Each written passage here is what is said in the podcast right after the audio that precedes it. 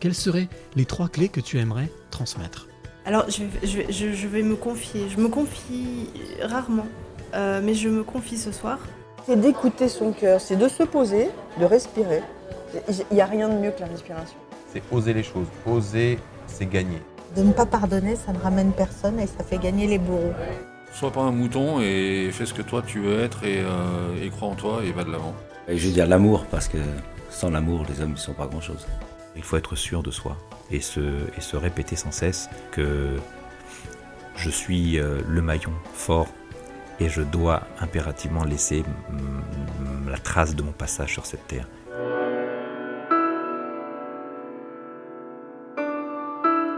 Les passeurs de clés, épisode numéro 5. On commence tout doucement ce mois de mars avec une nouvelle rencontre. euh, de retour à Lyon, euh, dans ce, ce lieu magique qui s'appelle la Cantina, que je vous invite à venir découvrir.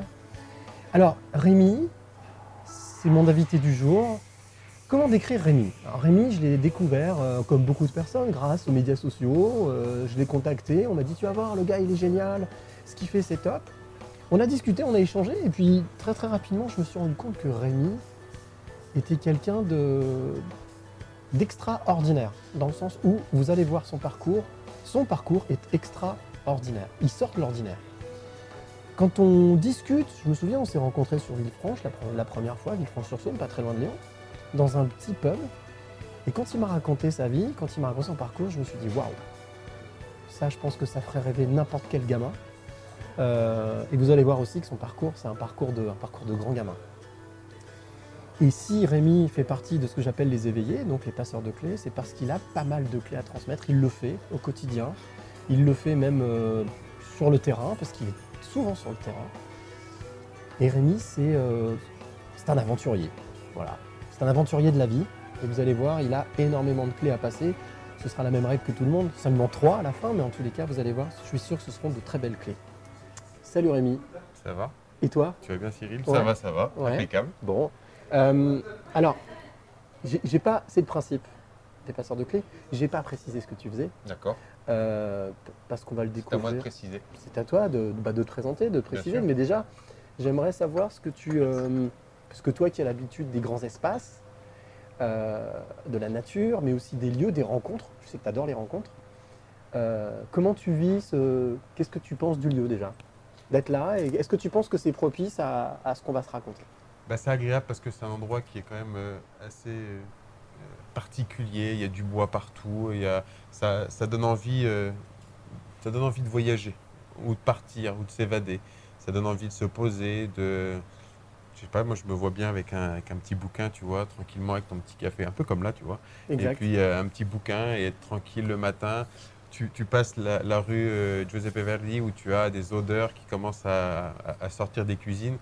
C'est quand même assez enivrant, c'est sympa. On a l'impression d'être dans, le, dans un dessin animé de Ratatouille. Donc c'est assez cool. Moi j'aime bien le, le- le cadre et c'est euh, voilà, ça, ça, ça fait un cadre très posé en tout cas. Très zen. Ouais. Ce, qui est- ce qui va être le cas. Et aujourd'hui, on est là pour, euh, pour être zen et puis pour, pour parler et surtout pour pouvoir euh, comprendre un petit peu qui tu es. Et pourquoi, surtout pourquoi tu as fait tout ça? Parce que c'est un cheminement quand même. C'est Ouais. un joli cheminement. Bah, tu fais quoi? Eh bien, à l'heure actuelle, je suis, entre guillemets, parce que c'est un terme qui est quand même assez particulier, aventurier explorateur. Ça fait rêver beaucoup de personnes, mais il y a beaucoup de travail euh, en amont et beaucoup de sacrifices pour arriver à ce terme d'aventurier explorateur. Alors, quand on dit aventurier explorateur, tout de suite, aujourd'hui, on pense Mike Horn.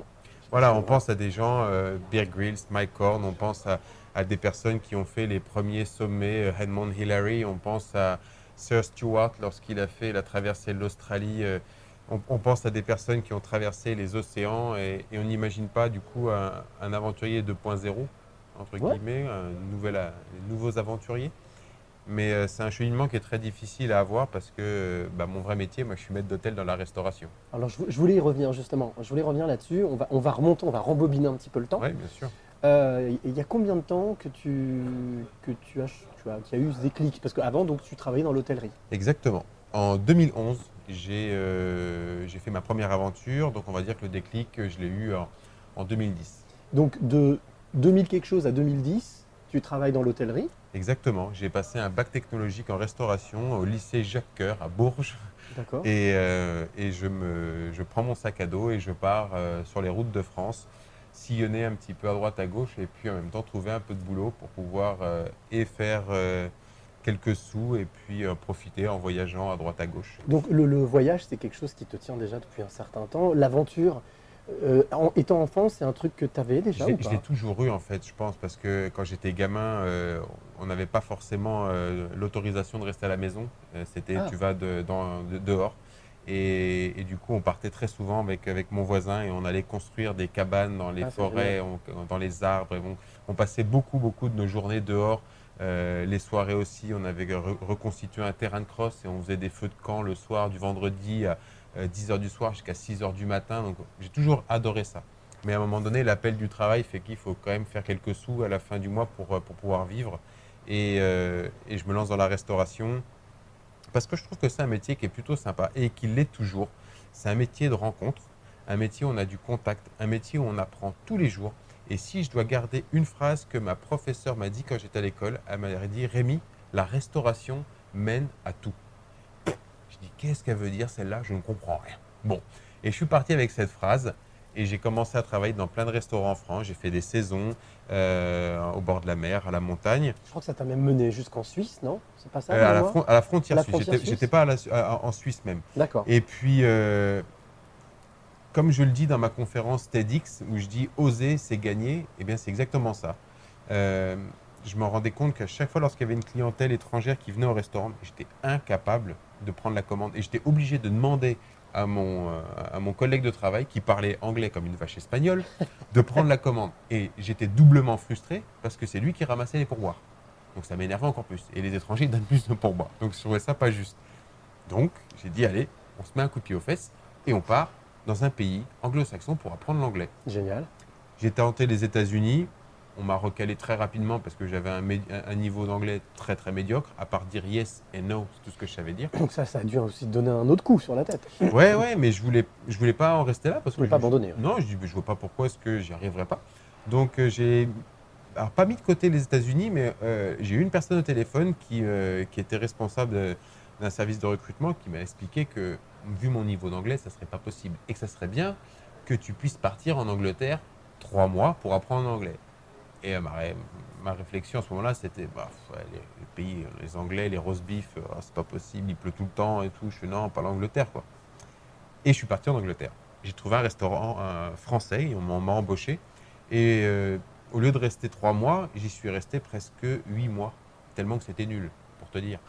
j'ai rencontré des gens exceptionnels, euh, tous les pays du monde. On travaillait dans un restaurant français, mais il y avait des Polonais, des Italiens, des Australiens, des, New-Zélandais, des Américains. Enfin, C'était trop bien. Euh, et puis en plus, c'est un, un- un anglais facile à, à comprendre. Euh, il ne parle pas forcément un anglais très... Donc c'était génial.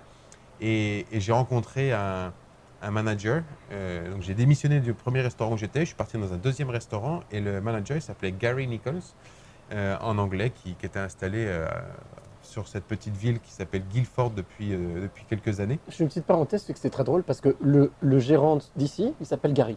D'accord. Donc voilà, tu vois, donc voilà. Et du coup, je passe quelques, quelques mois avec Gary et, et il me sort Rémi, tu sais, à ton âge, j'étais déjà parti en Nouvelle-Zélande. J'ai dit, c'est bien la Nouvelle-Zélande, c'est un pays magnifique. Donc il me le décrit rapidement, c'était les débuts de Facebook, Google, c'était vraiment euh, l'émergence de Google, tout ça. Je me pose sur l'ordinateur, Nouvelle-Zélande, tac. Et là, tu as des quelques photos qui apparaissent, des montagnes, des machins. Hop, je scroll, je regarde, je, oh, ça a l'air sympa. Bon, voilà. Et je rentre chez moi. Et du coup, ça m'a tellement perturbé que un mois après, je suis revenu avec un visa, avec ma lettre de démission, et je lui dis, Gary, euh, je démissionne. Il me dit, tu vas où? Tu as trouvé un autre travail? Je, je m'en vais en Nouvelle-Zélande. Je lui je te disais pas de partir. Je dis, bah oui, mais il semblerait que c'était intéressant. En tout cas, vu les photos, ça semble sympa. Et je me voilà parti. Donc euh, j'ai pris mon avion euh, direction Nouvelle-Zélande avec euh, Air Canada, deux fois 12 heures. C'est la première fois que je prenais un avion aussi longtemps. D'ailleurs, j'ai même cru qu'il euh, y avait une connerie sur l'écran. je vois écrit 12 heures. Donc je- on, on arrive à Londres. Je prends de Londres jusqu'à Los Angeles. Et je vois écrit 12 heures. On atterrit à Los Angeles. On garde le même avion. On sort. On remonte dans l'avion deux heures après. Et il va pour décoller, je lui écris 12 heures. Et je dis, On excusez- rentre je fais, excusez-moi, euh, il y a un problème. Je fais, pourquoi? Bah, Il y a encore écrit 12 heures. Je fais, oui, il faut encore 12 heures pour aller à Auckland. Ah ouais. Donc 24 heures d'avion, plus les transferts. Donc on en est à presque 30 heures. J'atterris à Auckland, complètement paumé. J'avais euh, 20, euh, 22 ans. Jeune. Ouais, jeune, très peu d'expérience du voyage. Enfin, du, du voyage comme ça, en tout cas, de partir aussi loin sans, Ouais. sans avoir rien préparé, comme d'habitude. Enfin, en tout cas, Avant en, en- en étant jeune, voilà, sans for- forcément pr- préparer les choses. Donc je me vois là avec mon sac à dos de 30 kilos. J'arrive, euh, donc on sort de l'aéroport, euh, enfin de, oui, de l'aéroport, il y a un petit arrêt de bus et je vois tout le monde euh, s'agglutiner à, à l'arrêt de bus. Alors pour pas avoir l'air con, je fais comme eux quoi. Donc je vais à l'arrêt de bus et j'attends. J'attends, j'attends, un bus arrive, tout le monde monte dans le bus. Donc tu Alors encore une fois, pour pas avoir l'air con, bah, je monte dans le bus. et le mec, il me dit, Where do you wanna go? Et là, mal de tête. Je fais, oh la vache, mais il parle un anglais, mais, mais j'ai pas appris cet anglais, moi. Ah et là, ouais. ah, ça fait mal de tête. Et je lui dis, bah, euh, Straight on. Ouais, par là, quoi. Et il me fait, downtown. Et alors là, je comprenais pas du tout. Et je lui dis, voilà, ouais, c'est ça. Donc je paye et me voilà installé dans le bus. Et le bus roule, roule pendant presque une demi-heure, trois quarts d'heure. Waouh. Tout le monde descend, les gens descendent tout doucement. Et on arrive à un arrêt. Il s'arrête. Il ouvre les portes. Puis moi, je j'attends, je bouge pas. Et je le vois qui baisse la tête comme ça. Et il me regarde, il fait Hey, mate, downtown. Je fais. Je regarde autour de moi, je fais Ah merde, bah, c'est moi. Hop, je prends mon sac. Et me voilà arrivé à Auckland. Et complètement perdu, je ne savais pas quoi faire, je ne savais pas où dormir. Je n'avais même pas, même pas ouvert un bouquin de, du, du célèbre guide, le Lonely Planet. Je n'avais Mhm. même pas ouvert ça une seule fois de ma vie. Et je, je vais à la gare, je regarde, il y avait plein de petites cartes de visite. J'en tire une, il y avait écrit hostel, 16 dollars. J'en prends une, je sors avec ma carte. Mais ça fait vraiment le, le mec paumé. Tu as juste une carte de visite et tu te retrouves avec ça dans les mains et c'est le Graal, tu sais. Et tu es là comme ça, tu regardes la ville dans tous les sens. Tu même pas une carte de la ville. Ça, c'est c'est grave, quoi. Et, et je vois un mec qui passe, je fais Excuse me, do you know where is the. C'est-. C'est où le- la- l'endroit? Il me dit Ah bah viens, je t'emmène. Donc on a marché ensemble. On arrivé devant l'hôtel, enfin l'hostel. Mhm. Et il me dit voilà, c'est là. Je suis arrivé, j'ai payé ma nuit. Je suis arrivé dans, la, dans, dans le dortoir, il y avait 12 lits. Et là, il y avait un mec qui était assis en face de moi. Il s'appelait David Kral, de République tchèque. Je suis rentré, je posais mes affaires, on a discuté. On est parti manger ensemble. Le soir, on a pris un bus, on, est comp- on a complètement changé de ville. Je suis resté 8 mois en Nouvelle-Zélande avec David. Génial. Et on a, acheté un, on a acheté un camion, on a fait tout le tour de la Quelle belle Nouvelle-Zélande. histoire. C'est ça, ça a été l'amorce, le début quand même. Bah, C'était le, le- le- le- Les prémices. voilà, le, goût du voyage. Et alors, juste, j'aimerais bien que tu me reviennes sur, euh, qu'on revienne sur, ça a été quoi le déclic pour changer de vie? Parce que tu es t'es dans la restauration, tu es dans l'hôtellerie. Et c'est quoi, ça a été quoi ce déclic? Qu'est-ce qui s'est passé? Qu'est-ce qui a fait que tu as En changé fait- ta vie? En, fait, j'ai toujours aimé le voyage. Euh, j'ai- beaucoup voyagé en France. dans Mais la bascule, euh, le, le moment où tu t'es dit, ok, j'arrête tous ces trucs-là, je vais devenir explorateur. Est-ce que tu t'en souviens? Ah oui, bien sûr, mais c'est quelques, quelques années après, Ouais. où, euh, après, après avoir fait les voyages en Nouvelle-Zélande, je suis revenu en restauration, j'ai voyagé encore un petit peu. Je suis parti en, en Australie avec, euh, avec euh, ma, ma- ma copine, on a fait tout le tour de l'Australie, tout ça. Et c'était encore dans une thématique voyage, Bien pas d'aventure. Bien sûr. Et j'ai trouvé un emploi, mon dernier emploi, dans la restauration. Et je voulais que ça soit, alors pas le dernier, mais je voulais avoir une fois dans ma vie le statut de maître d'hôtel. D'accord. Me dire, j'ai pas fait bordel toutes ces études, d'a- d'avoir peiné à, à- à apprendre des choses pour être juste un simple chef de rang. Je veux devenir un jour maître d'hôtel, de pouvoir aller voir mes clients et leur vendre mon vin, leur expliquer tous mes fromages, les accords. Et je trouvais ça passionnant. Mhm. Et j'ai trouvé un restaurant, étoile au guide Michelin, à côté de Genève, Thoiry s'appelait, euh, une toute petite ville. Euh, le, restaurant, le restaurant s'appelait Les Cépages. Et j'ai commencé en tant que chef de rang et j'ai terminé en tant que maître d'hôtel dans ce restaurant. Donc j'étais vraiment ravi d'avoir réussi à, avoir, à atteindre ce poste. Et euh, un matin d'hiver, ma maman, donc, qui vit euh, en région Centre-Val de Loire, à Bourges, euh, m'explique qu'elle voudrait prendre des vacances et qu'on puisse en profiter un petit peu tous les deux. Et elle me dit, on va partir en Bretagne. je suis OK en Bretagne. Super, donc, euh, je, donc je me démerde pour prendre un train, tac, tac, tac, Bretagne, on je vais à Bourges, on- maman- avec ma maman on reprend, on part en voiture, on arrive en Bretagne, on arrive, euh, je ne sais plus dans quelle ville, paumé au milieu euh, de la Bretagne, à deux heures de la mer, tout. Je fais non mais c'est pas possible, c'est un calvaire. galère. Euh, je viens de me taper je sais pas combien d'heures de route et de train pour ça. Enfin bon. Et elle me dit on va passer 10 jours ici, ça va être bien. Je dis, Ah, ça va être bien, ça va être bien. Pre- première question, c'est quoi le programme, maman, euh, de- des jours qui vont suivre? Bah, Je ne sais pas trop, on va vivre au jour le jour. En tout cas, demain, il y a une brocante de 700 exposants. Et ça serait bien que tu puisses, euh, qu'on puisse y aller. 700 La exposants. Bretagne. Je fais donc déjà, ouais, déjà, tu vois, euh, le trajet. Euh, la Bretagne. Mais t'es un aventurier, t'aimais les voyages. donc. Ouais, j'aimais les voyages, mais je- ça fait quand même beaucoup de choses d'un Ouais, coup, tu vois. je comprends. Je me retrouve euh, le, lendemain matin à faire cette brocante avec ma maman. 700 exposants. Donc je la laisse partir dans son coin. Je vais au bar boire quelques bières en attendant. Et puis au bout d'une demi-heure, je dis bon, j'essaie de la retrouver parce qu'il y a quand même 700 personnes. Je vais jamais ré- réussir à mettre la main dessus. Et je me promène partout et je tombe sur un, un stand d'une femme qui vendait toute sa collection de bouquins. Et je me mets à regarder les livres, mais sans forcément avoir une envie précise de quelque chose qui me faisait envie. quoi. Voilà, juste regarder les bouquins. Et en regardant à droite, à gauche, comme ça, et je tombe sur un livre, donc qui était toi qui faisait une quinzaine de centimètres, 20 centimètres de haut, à peu près 2, centimètres de- Un d'épaisseur. 15-23, un format Ouais. classique. Je commence à regarder, et puis euh, de- en haut, il y avait écrit Au cœur des Amériques, Jamel Bali. Et la photo, c'était un mec qui courait sur une, une route, la Panamérica, euh, donc une route de bitume qui traverse les États-Unis euh, et puis euh, toute l'Amérique latine. Et il y avait juste cette photo. Je tourne le bouquin, je lis le synopsis. Le mec a traversé donc euh, l'Amérique, Alaska, Terra del Fuego, 24 000 km en courant en un an et demi. Et je lis le synopsis comme ça, et il raconte sa petite histoire. C'est euh, Forrest Gump, quoi. C'est ouais, l'histoire de Forrest Gump voilà. qui courir. et du coup, je, je regarde ça. Donc, c'est un, Fran- un- un franco-marocain, euh, Jamel Bali, qui a, qui a fait cette histoire et qui a fait cette aventure et qui a raconté cette histoire dans, dans son bouquin. Et je lis tout ça et rapidement. Et le bouquin, 6 euros. Ouais, je, lui donne, je lui dis 5 balles. ok. Et, je, et je repars avec mon livre sous la main, voilà, et 5 euros. euh, et c'est parti. Donc, je retourne voir ma maman. On passe la journée ensemble. Et le soir, on mange rapidement. Et je lui dis, bah, je vais me coucher, moi. Enfin, je vais me coucher. Je vais me mettre au lit. J'ai un livre à lire. Je vais voir, je comprends pas. Il faut que je livre ce bouquin. Et je me mets au lit. Et en fait, je fais une nuit blanche. Je lis le livre toute la nuit. Et le lendemain, quand je me réveille, je me dis Putain, mais c'est ça que. Ça que je veux faire. C'est ça, c'est ça. Ça, c'est trop bien, ça. Je veux, moi aussi, traverser. Je ne savais pas si je voulais, en tout cas, devenir aventurier explorateur. Je ne savais rien. Ce que je voulais, c'est. Je voulais Explorer des choses. de- voilà, explorer mon propre, euh, mon intérieur, de ce que j'étais capable de faire. Et je voulais euh, en même temps me, me- me prouver que ma vie ne servait pas à rien. Est-ce que tu te souviens de la première émotion que tu as eue, justement, quand tu as fini ce livre? Tu, tu- tu- il, est, il est tôt le matin, tu as, lu, euh, t'as lu ce livre. Alors là, je te rappelle que quand même 5 euros. hein.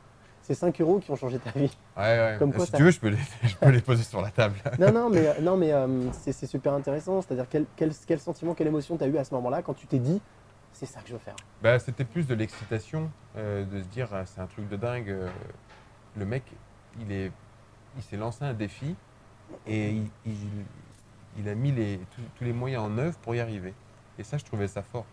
Tu l'as rencontré ce, ce- Non, j'ai ce jamais rencontré. On a eu, j'ai eu quelques échanges par mail avec cette personne. Ça n'a pas été très fructueux malheureusement. Il a été assez froid.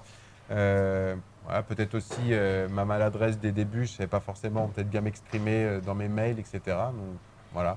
Euh, Il y en a quelques-uns qui m'ont dit tu devrais reprendre contact avec lui euh, après tout le parcours que tu as fait. Je pense que ça pourrait l'intéresser. Alors, je ne l'ai jamais fait, mais Aujourd'hui, tu es aventurier, explorateur. Oui. Euh, concrètement, ça se passe comme. Parce que c'est toujours la question qu'on se pose. Moi, je suis journaliste, on me demande comment vous gagnez votre vie. Voilà, Ah ben, et moi je peux y répondre rapidement. Voilà, en fait, euh, Euh, toi aujourd'hui, comment est-ce que tu vis de cette passion Beaucoup de personnes euh, viennent te dire euh, Moi, tu dois gagner beaucoup d'argent. Je dois tourner autour, autour de 2 à 3 000 euros par mois. Je travaille énormément, je fais beaucoup, beaucoup d'heures. Je dors très peu la nuit. On fait des nuits de 4, 5, 4, 5 6 heures.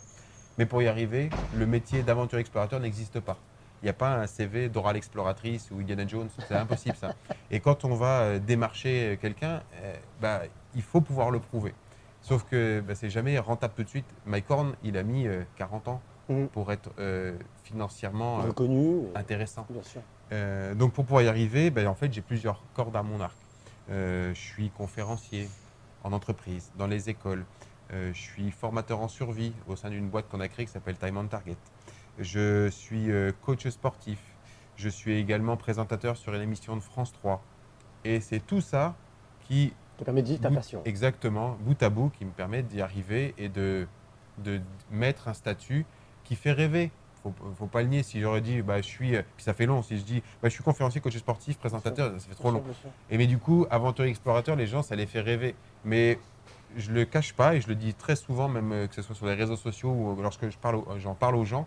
Fais, le métier d'aventurier explorateur n'existe pas. Il faut Ouais. pouvoir créer et tisser quelque chose autour pour pouvoir en vivre.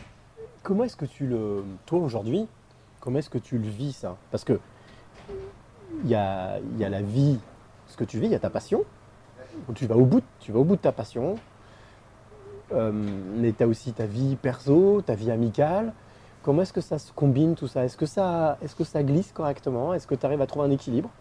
Ouais, c'est c'est pas facile, hein, honnêtement. euh, j'ai euh, mais ma famille très proche, euh, c'est un, un- un peu tendu, un peu difficile. Ils comprennent pas. ouais, c'est un, c'est un peu, un peu compliqué. Ouais, je pense que certaines ne comprennent pas. Après, on peut pas leur en vouloir. Tu as, déjà eu cette phrase, mais écoute, trouve un métier sérieux, oui, ou voilà, ou bien sûr. tu, ou tu vivras jamais de ça. Bien ou- sûr, bien sûr, ouais. je l'ai déjà eu. Et, Arrête de rêver. C'est ça, c'est exactement ça. Et c'est ce que je pense qu'ils ils ont du mal à, à- à comprendre. Et d'un autre côté, c'est très, euh, euh, c'est très famille, c'est tout à fait logique. Une maman, un Bien sûr. papa ne peut pas euh, juste euh, avoir envie de voir son gamin partir traverser l'Australie en courant euh, ou faire toutes ces aventures de fou. Mais aujourd'hui, tu l'as fait. Tu as fait toutes ces choses-là. Bien sûr. Tu l'as à ton compteur. Et, et je pense que des deux, ma maman, a- c'est un peu différent, mais mon papa, elle a- en tout cas, elle a compris lorsque j'ai fait ma dernière aventure et il est venu. En Australie Non, à Monaco. À Monaco Et il est venu à Monaco euh, à, à la, à la fin de mon périple. Et, euh, et- et je le dis euh, de temps en temps en conférence, mais j'en suis fier d'avoir réussi. Mon papa, il a pleuré deux fois dans sa vie. Il a pleuré une fois quand ma maman lui a annoncé qu'il voulait divorcer. Moi, j'avais 14-15 ans, un jeune trou du cul. Tu vois ton père pleurer sur le canapé. Et, voilà, et il te dit, bah, ta mère, elle veut partir. Ok. Bon. Et tu sais pas ce que ça veut dire. Tu comprends pas euh, une Bien sûr, séparation. bien sûr. Bon. Et la deuxième fois, c'est quand il est arrivé à Monaco, quand je suis sorti de l'eau. Mon père a pleuré et je lui ai dit euh, Ah, mais tu pleures Et il m'a dit Je t'emmerde. Je pense que c'est sa manière de dire Je t'aime. Ah, c'est joli. Donc voilà, joli. euh, je pense qu'il a compris voilà, avec, le- avec le temps. euh, Il est fier, il doit être oui, fier. bien sûr. Pourquoi je fais ça et, et puis l'importance. Et puis maintenant, il voit que ça, ça prend forme. Ça fait depuis 2010 que j'ai eu ce déclic. 2011, ma première aventure. Euh, j'ai eu des hauts et des bas. Ça fait 9 ans donc. Voilà, j'ai eu des hauts et des bas, même euh, financièrement. Euh, j'ai re- j'ai refait beaucoup d'intérim. J'ai arrêté les aventures pendant des mois parce que je me suis dit ça marchera jamais. Et je me suis re- remis dedans parce que je me suis dit si bordel, c'est ce que je veux faire, je veux y arriver, rien je veux vivre de ça. Et j'ai eu des hauts, des bas. Et, et maintenant, je peux dire que ça fait deux ans que j'arrive à en vivre et maintenant me dire que je me consacre à ça, à mes aventures, à- au partage, aux stages de survie, à mes conférences. Quand tu fais tes expéditions, Mm. euh, juste en une phrase, qu'est-ce que tu, qu'est-ce que tu partages? Parce que je crois que as aussi une- tu t'es trouvé une mission, c'est-à-dire que tu pars pas juste pour l'aventure pour toi. Tu essayes de véhiculer quelque chose, notamment autour Bah, de l'environnement. C'est des choses qui, pour moi, sont importantes.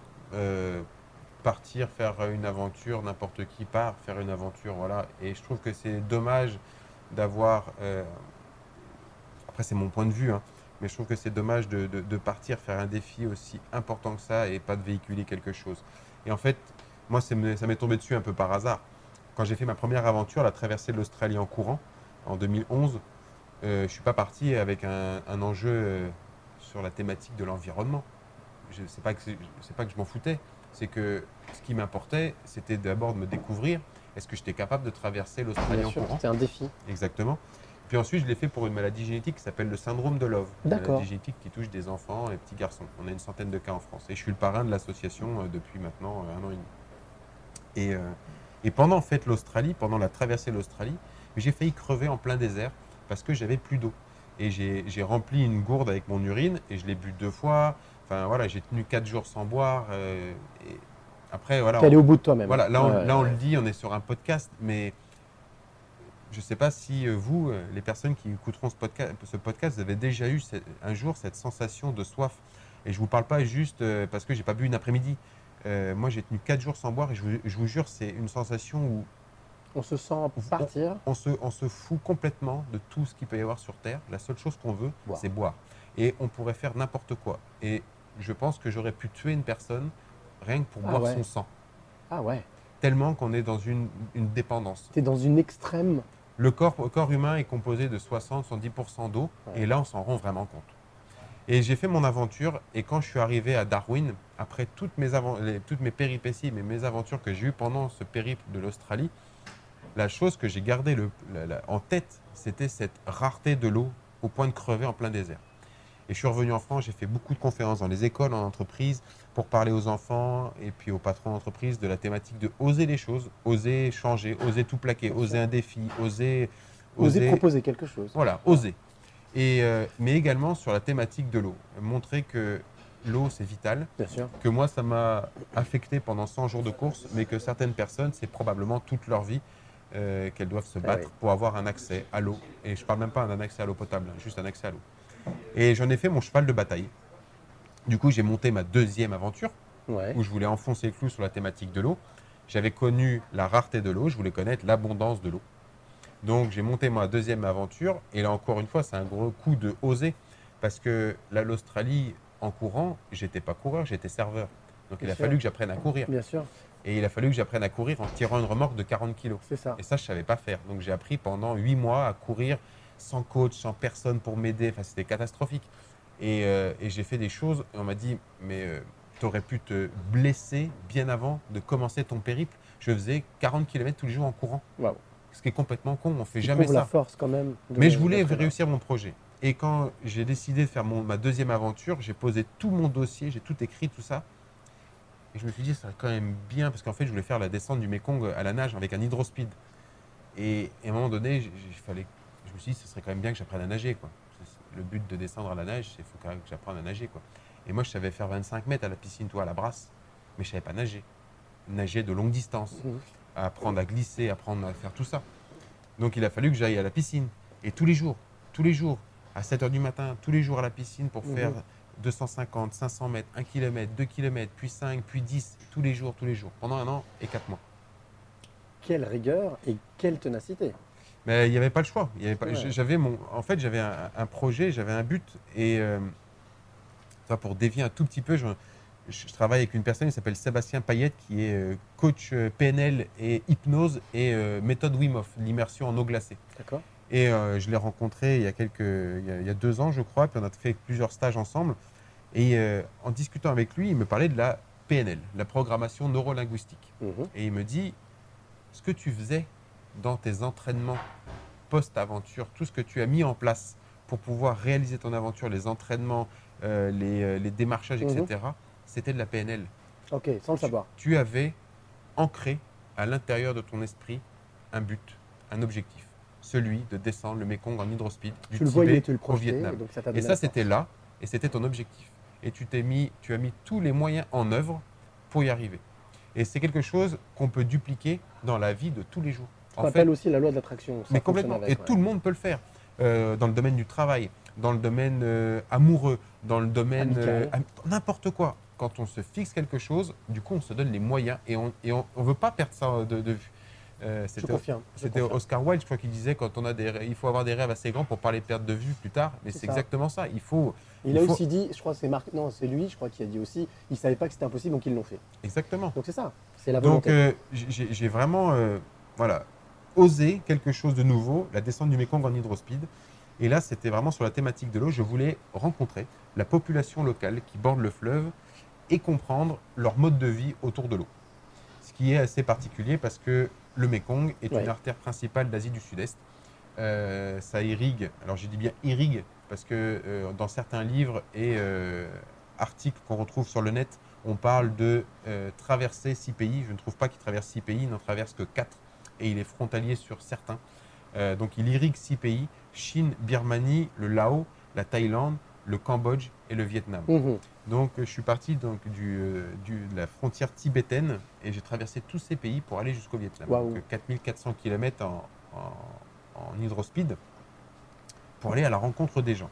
Il y a 70 millions de personnes qui bordent le fleuve Mekong et toutes ces personnes dépendent du fleuve, que ce soit pour le transport, pour l'agriculture, La pêche, la pêche énormément, euh, les, les relations, échanges sociaux, culturels, etc. Donc c'est un fleuve qui est C'est leur très, vie, en fait, très important. Exactement. Euh, tout est basé autour du fleuve.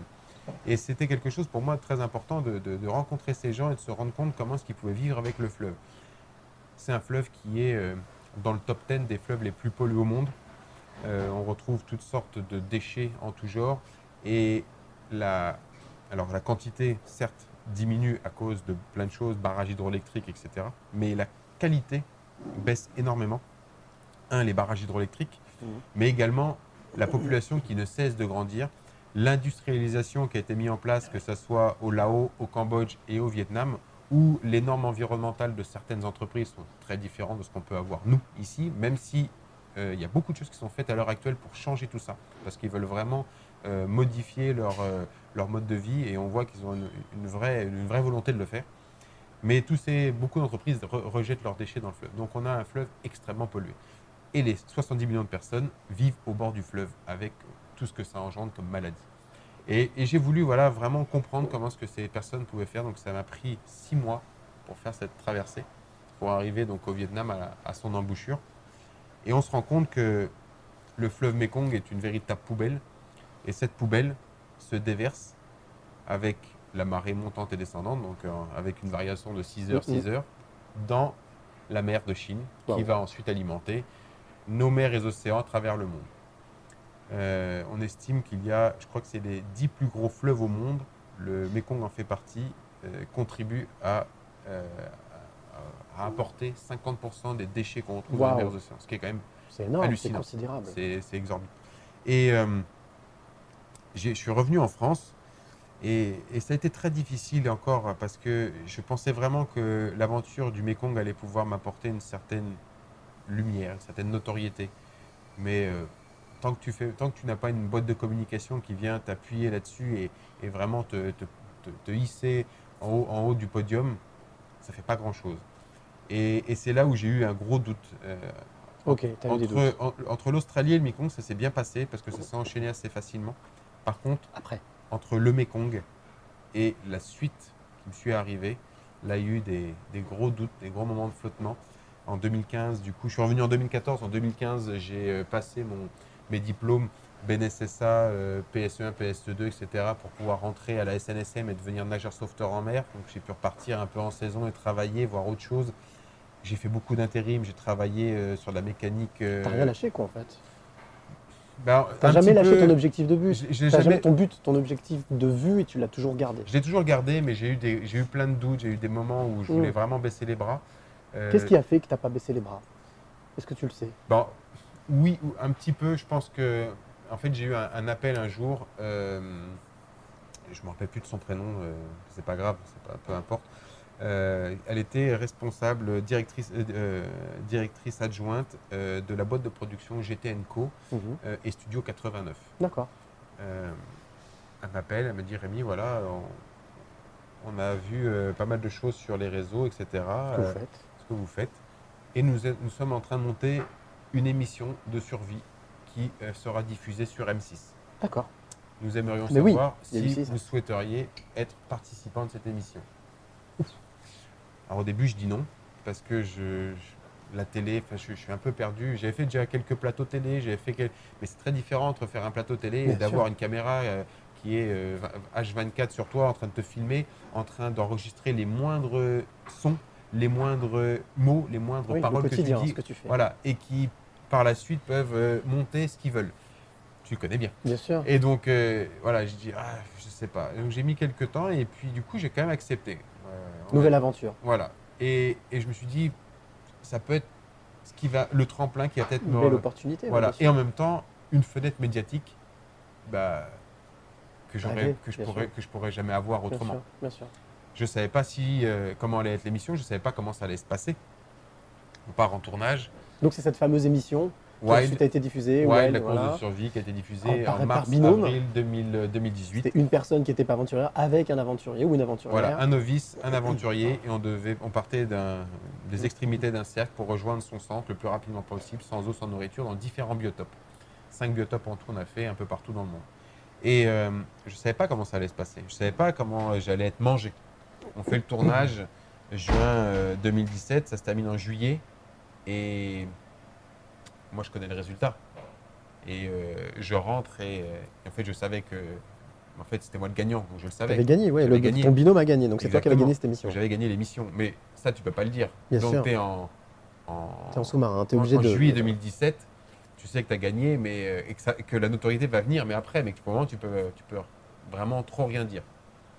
Et là, je me dis, il faut rebondir là-dessus et il faut que je m'en serve pour euh, appuyer sur un message qui est super important. Mhm. Et j'avais en tête encore ce Mekong avec euh, ces déchets qui, qui partent dans les mers et les océans.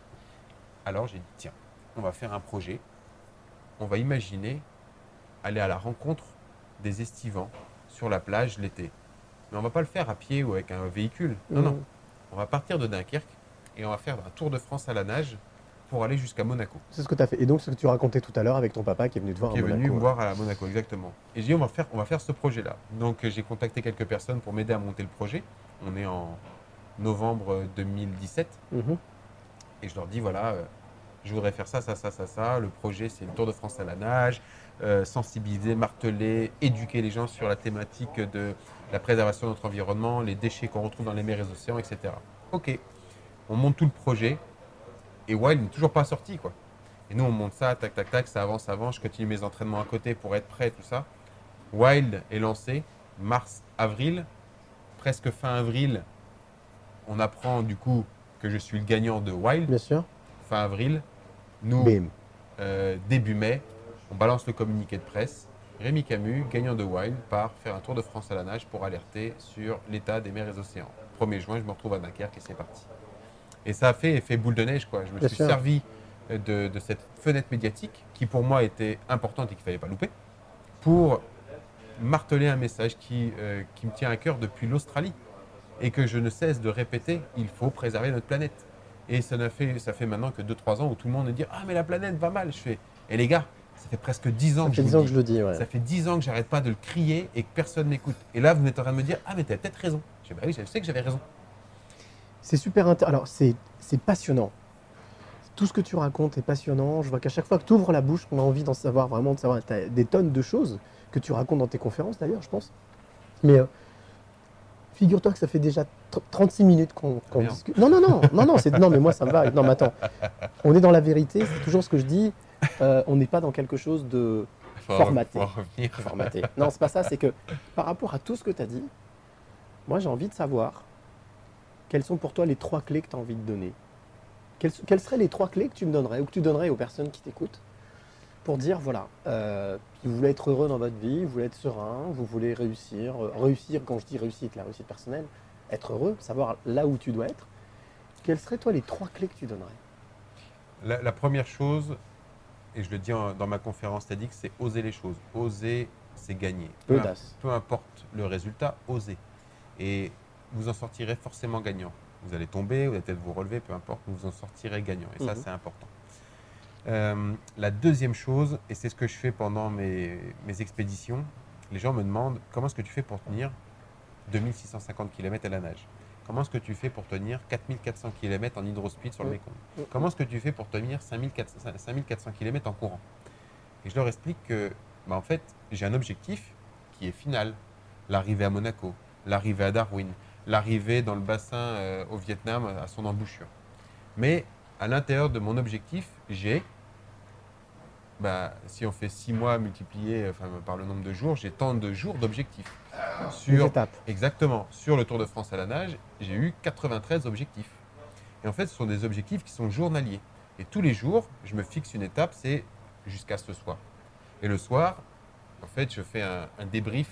Alors, il est, il, est, il est personnel, il est dans ma tête, mais je fais un débrief de ma journée. Et je fais un débrief de comment ça s'est passé. Et on se rend compte que la journée parfaite, elle n'existe pas. Bien sûr. La journée parfaite, mais pour n'importe qui, hein, elle n'existe pas. Donc audace et Ben, en fait, voir le, verre, voir le verre à moitié plein qu'à moitié vide. c'est ça. Parce que même si une journée est complètement pourrie, il y a forcément quelque chose ça. qui va bien. Donc Et du coup, il faut, se, il faut se, euh, se raccrocher à ça et de se dire, Ouais, c'était quand même une, une belle journée. On est vivant, tout va bien. Alors ça, c'est la chose que je me suis dit au Lao, quand tu te retrouves avec six personnes qui pointent une, kalach- une Kalachnikov sur toi, des fois, la seule chose qui te, ra- qui te, qui te permet de voir le verre à moitié plein, c'est de se dire, je suis vivant. Bon, c'est un peu, un, peu, un, peu particulier dans, dans ce cas précis, Ouais, mais, mais je suis vivant. À la fin de la journée, tu te dis, je vais peut-être pouvoir profiter d'une journée de plus demain. Donc, ça, c'est fun. Audace, objectif, Ouais. être rigoureux, se mettre des objectifs. Et la troisième clé, Mais en fait, euh, c'est euh, une chose que beaucoup de euh, personnes ont oublié depuis, euh, je dirais, 15-20 ans, c'est le respect. Il n'y a, plus de respect. Il n'y a plus de respect, mais d'un autre côté, on en- c'est- malheureux à dire, mais c'est parce que euh, la vie dans laquelle on est nous, nous, nous oblige, alors ça c'est particulier, mais à ne pas avoir de respect. Ce que je veux dire, c'est que lorsque l'homme, l'homme avec un grand H, l'humain, a l'abondance des choses, c'est-à-dire lorsque on a l'eau, la nourriture, euh, le véhicule, l'économie, euh, l'aspect social, quand tout va bien autour de soi, on est non respectueux, on est juste centré sur soi-même. donc là, on est d'accord, tu parles de zone de confort. On peut parler de zone de confort Un, ou un pas petit peu Ouais. aussi, un petit peu Ouais. aussi, mais c'est plus, plus du respect d'autrui, respect de l'environnement, respect Mhm. de soi-même. Alors que lorsque l'être humain est dans une situation où on a des conflits, de l'isolement, de la solitude, Eh oui. de la pénurie, les gens se rapprochent et s'entraident. Et du coup, chez nous, on a de moins en moins de respect parce que, bah parce que du coup, on a tout et on se- on se fout de tout. Alors qu'il faudrait des fois se tourner vers l'un de l'autre, dire un bonjour, dire un merci, avoir un sourire, ça coûte rien. L'audace, Ça peut rapporter gros, énormément. énormément. L'audace, la rigueur et le respect C'est ça, sont tes trois clés. c'est ça. Eh ben c'est super. Rémi, moi j'ai passé un moment extraordinaire. C'est plus court. Court, mais on, on en, on en aura d'autres, j'espère bien en tout cas. Euh, mer- merci d'avoir participé, euh, d'avoir accepté, Merci Cyril. euh, d'avoir passé ce moment ici dans ce lieu, je vous le rappelle, à Cantina, qui est rue Giuseppe Verdi. Si vous êtes à Lyon, vous passez à Lyon. Restaurant Bar Tapas Corse où on s'y sent bien. Ouais, c'est fun. Hein, c'est- posé, c'est voilà, on a tout de la Corse ici. Voilà, c'est c'est- et c'est un compliment. Donc bah, merci à toi. Euh, bien entendu, on peut suivre euh, tous, tes, tous tes exploits, toutes tes expériences, toutes tes aventures Je partage souvent sur les réseaux sociaux, sur Voilà. mon site internet. Et puis bah, nous, on se retrouve euh, la semaine prochaine, mardi prochain, pour une nouvelle rencontre. Et surtout, n'oubliez jamais. Merci. Le plus beau mot du vocabulaire est chaque fois qu'on remercie la vie pour tous les trésors qu'elle nous donne, on attire des choses positives et on attire ce que l'on pense et ce que l'on aime.